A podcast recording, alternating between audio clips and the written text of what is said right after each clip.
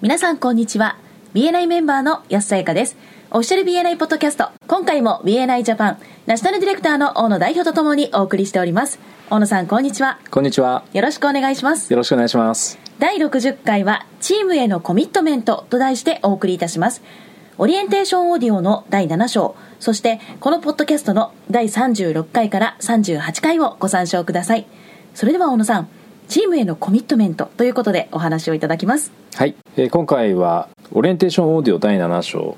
成功の方程式の最後10番目ですね。はいオリエンテーションオーディオでは何よりもチームワークと他のメンバーに対するコミットメントを大切にしてください。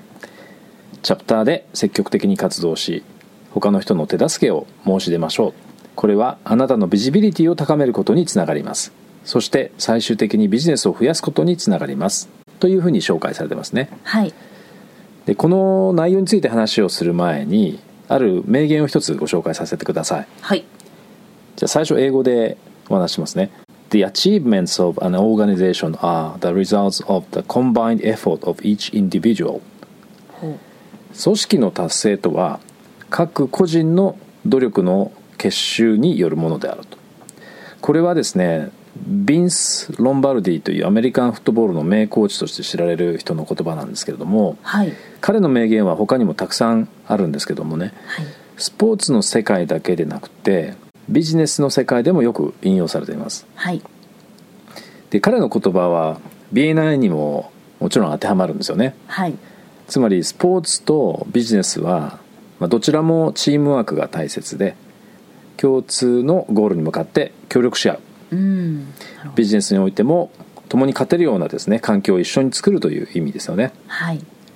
BNI では私たち各メンバーの事業の発展を目的にチャプターでより多くのビジネスが生み出されるように協力し合うということが大切ですはいではチャプターで積極的に活動するというのは具体的にどういうことでしょうかねうんはい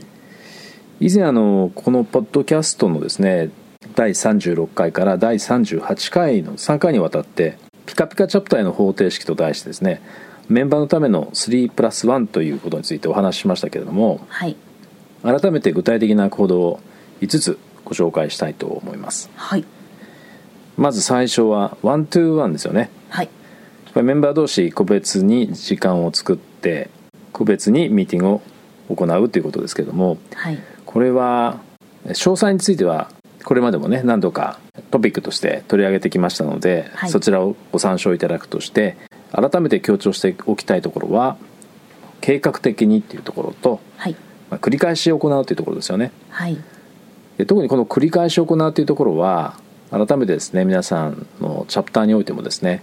認識を共有していただければと思うんですけれどもはい同じ人とも定期的に何度もですね繰り返し行っていくということがその信頼関係を作る、えーそしてビジネスにつなげるということにおいては大切なことだと思いますそうですねそして2番目は他のメンバーにその自分のビジネスそしてどんな人を紹介してほしいのかっていうのを知ってもらう必要がありますので、はいでプレゼンテーションをですね質を高めていくっていうことが2番目になりますはいでそのためにはどんなことが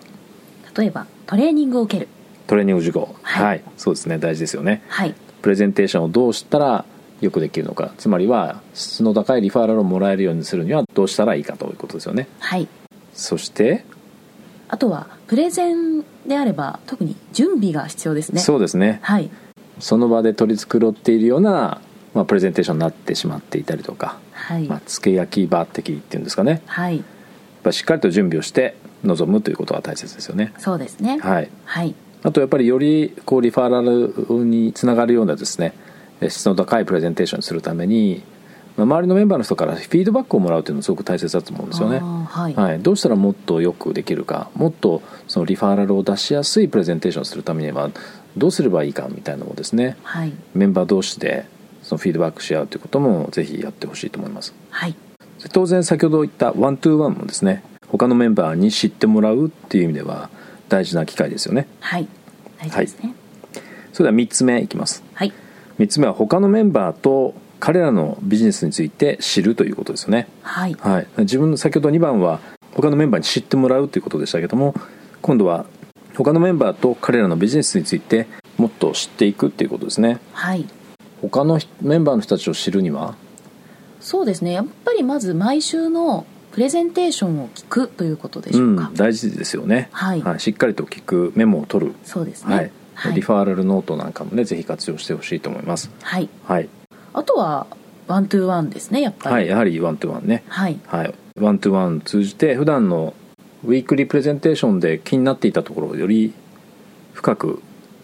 聞いていくってことが可能になりますよねはいあとはあとは例えば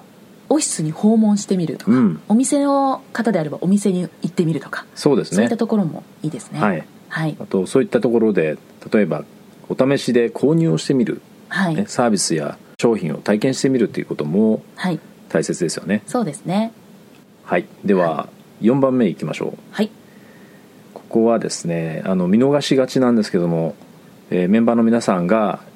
成果を上げるためにも大切なポイントなんですけれども、えーチャプターの成長と発展に寄与するっていうことはいこれも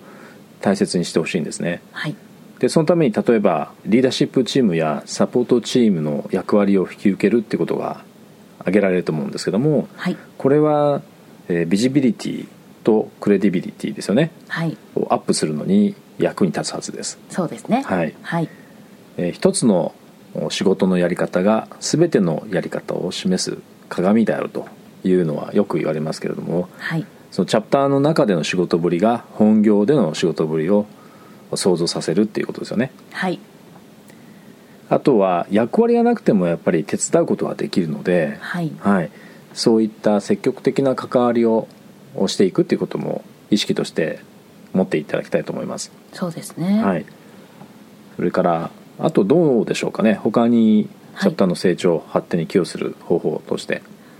例えば定例会の準備を手伝うとかはいあるいは終わった後の片付けを積極的に行っていくとか、あいいですねそういったところもありますね、はいあのチームビルディングにもねここは大切な部分ですね、そうですあねの誰かに任せっきりにしてしまうっていうんですかね依存してしまうっていうのはこの逆になってしまうと思うので、はいはい、自分は特にそういった役割を与えられていなくても積極的に周りのメンバーを助けるということは大切な行動になってくると思いますはいあとメンターを引き受けるとかね、はい新しいメンバーが入った時に、えーメンターっていうのが、ね、何人か必要になってきますけれども、はいそういった役割も積極的に引き受けるとはいいうことで、3番までに挙げた部分においても役に立つと思いますそうですねあとはどうでしょあとは例えばよく私や周りもやるんですけど、はいトレーニングとかうんあとフォーラム、カンファレンスといった BNI のイベントがあると思うんですけども、まあそういったことをみんなにこう誘い合ってそう参です加ねするっていうのも一つのチームうビルはディいングになります素ね、晴らしいと思います、はいチームビルディングにもなるしチャプター内のメンバーのですねえーレベルを引き上げるっていうことに役立ちますよねそうですねはいはい、やっぱり個々のこれもスポーツと同じで選手一人一人のスキルレベルが上がればチーム全体の力も上がりますからねはいはい最後に5つ目ですはい学びの時間の投資っていうことですね、はいあの BNI のコアバリュー基本的価値観の一つにやはり、え3つ目ですか、はい障害学習というのがありますライフロングラーニング、はいこれはやっぱり実践していくことが大切で、はいえーその方具体的な方法としてはえートレーニングを受講するにとどまらずはい例えばこのポッドキャストをね、そうですねはいはい繰り返し聞いていただくとかはいオリエンテーションオーディオもそうですね繰り返し聞いていただいてはい他の人にもねそれを伝えていただくっていうことも先ほどのチームビルディングのところにはい当てはまりますよね。そうですねはい、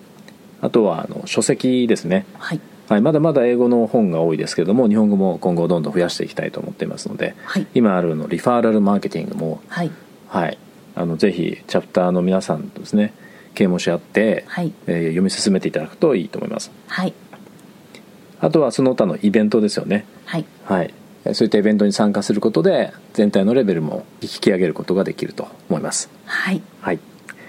じゃあ今ご紹介しました5つをですね、えーまとめてみますと、はい1つ目がワントゥーワンを繰り返し計画的にっていうことで2つ目がプレゼンテーションで自分のビジネスや欲しいリファーラルを知ってもらうそして3つ目が他のメンバーと彼らのビジネスを知る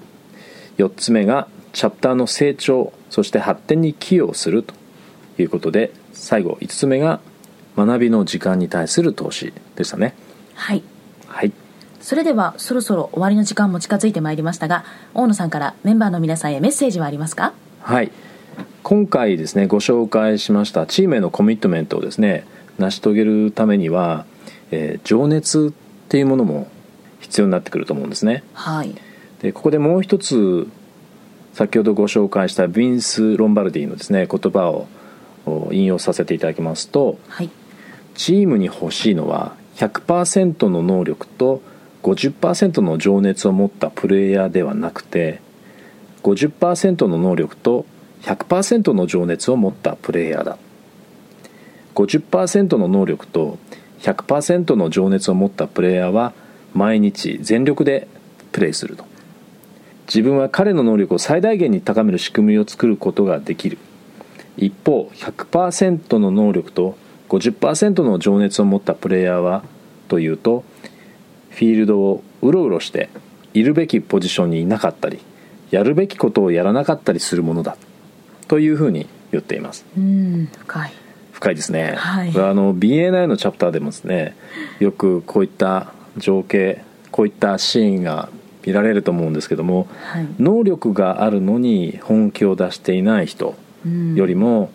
平均的な能力を持ってるんだけども本気を常に出している人ですねはいそういった人たちの方が当然成功しているケースがほとんどですよねそうですねやっぱりその気があればどんどん能力も上がりますしうね、んはい、はいありがとぜうひございますはい皆さんには本気で本気ではいチャプターの皆さんと関わっていただければと思いますはいありがとうございますありがとうございます今回も BNI ジャパンナショナルディレクターの大野代表と私 BNI メンバーの安さやかでお送りいたしました次回もオフィシャル BNI ポッドキャストでお会いしましょう See you next week